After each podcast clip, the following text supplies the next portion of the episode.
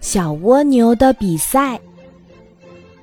一只小蜗牛在春季蜗牛爬行比赛中获得了第一名，顿时得意起来。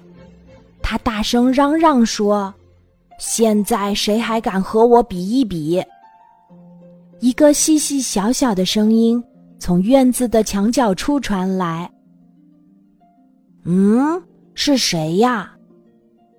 小蜗牛找遍了整个墙角，才发现一株小小的绿芽在轻轻的说话。小蜗牛忍不住笑了，他说：“你不能走路，怎么比呀？我们就比比爬身边这根长杆子吧。”小绿芽轻轻地说：“好。”小蜗牛说。于是，他和小绿芽的比赛开始了。小蜗牛爬得很快，把小绿芽远远的抛在了后面。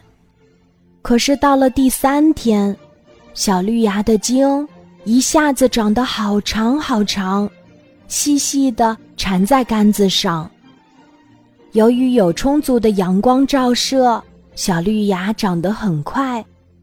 不久，它长成了一株开满鲜花的牵牛花，爬满了整个杆子。小蜗牛呢，还在后面慢慢的爬着呢。它不知道自己遇到了植物中的爬高能手牵牛花，当然会输哦。牵牛花心里明白，自己有杆子的帮助。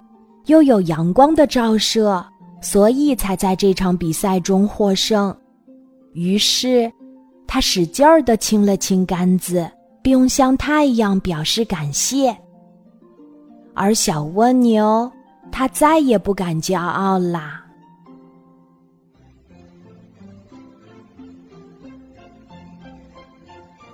今天的故事就讲到这里，记得在喜马拉雅 APP。搜索“晚安妈妈”，每天晚上八点，我都会在喜马拉雅等你，小宝贝，睡吧，晚安。